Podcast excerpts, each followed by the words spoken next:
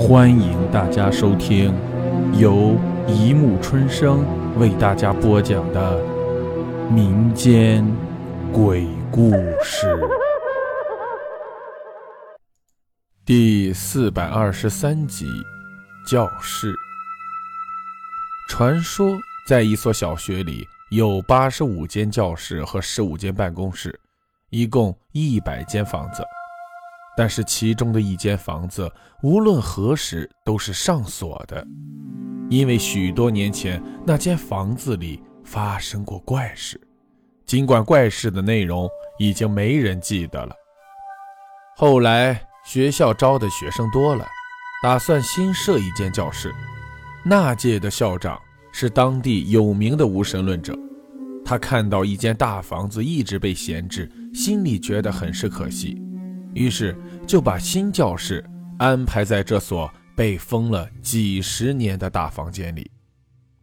这间教室坐着三十个学生，十六个男生，十四个女生。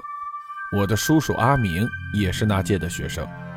阿明说，他们三十个学生多数住校，因为学校在大山里，只有学校隔壁村的学生才会选择走读。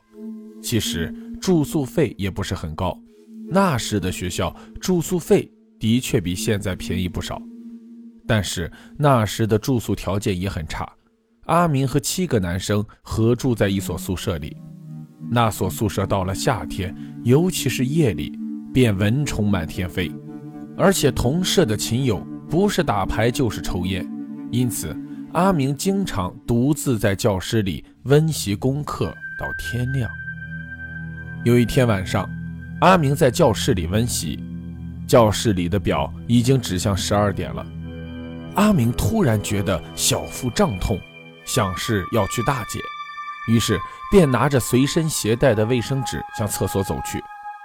就在他走出教室的一刻，教室里的灯灭了，整个楼道里黑漆漆的一片。阿明觉得很奇怪，他打算去看个究竟，于是独自走进了教室。他刚进教室门的时候，脚下一绊，那卷卫生纸也掉在了地上。阿明赶紧猫下腰去摸索，终于把卫生纸捡了起来。突然，他发现窗前站着一个人，那人穿着一件白衣服，他看不到那人的表情。他下意识地揉揉眼，松开手，那人已经消失了。这时，教室的灯又都亮了起来。阿明心里有些发毛。他连灯都没关，径直跑回宿舍里去了。他回到宿舍，躺在床上，手里还握着那卷卫生纸。阿明惊讶地发现，那卷卫生纸已经松开了，像一条线一样拖了一路，线的另一头一直延伸到宿舍外。而刚刚看到的穿白衣服的人，正在一面倒着卫生纸，一面朝宿舍走来。阿明甚至透过宿舍的窗户看到了那人的脸。更让阿明感到恐惧的是，那人的嘴里含着一根又红又长的舌头。那个人一边冷笑，一边在窗外转过脸来。他用那下垂的眼球盯着阿明，发出一阵阵阴森的笑。阿明当时完全吓傻了，他不知道如何是好。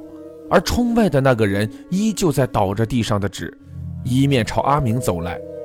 那散落在地上的纸。仿佛他的轨道一般，他往前走，他绕过窗子，阿明甚至能感觉到他就在门外，而那门也悄无声息地开了。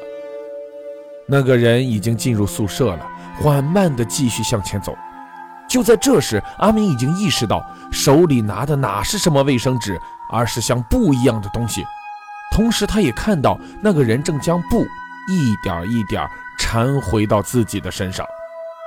就在他快要接近阿明床位的时候，睡在阿明上铺的小张醒了。他仿佛要去厕所，他看到阿明手里的卫生纸就夺了过来，还骂了一句：“睡觉拿什么卫生纸？”径自朝厕所跑去。那个人冷笑地看了阿明一眼，跟着小张跑了出去。阿明打算叫住小张，可是他根本张不开嘴。过了一会儿，他听到了小张的尖叫。第二天，人们发现小张死在了厕所里。他被一根白布吊在厕所的屋脊上。阿明来到教室的时候，他看到他的座位上放着一卷白色的卫生纸。第二年，那个教室又被封锁了。然而，阿明早在教室封锁之前就转到了别的学校。现在他在东北的一家化工厂工作。有一年我去他家探亲，他给我讲起这个故事。他说：“其实很多事情都是注定的，比如你命中注定不该死，你就算遇到了再大的险也死不了；你命中注定该死，你不遇险也会死。”阿明拿出一张出事前的照片，那是他们八个人的合影。照片里，小张的脖子上拴着一条。白色的绸布。好了，故事播讲完了，欢迎大家评论、转发、关注，谢谢收听。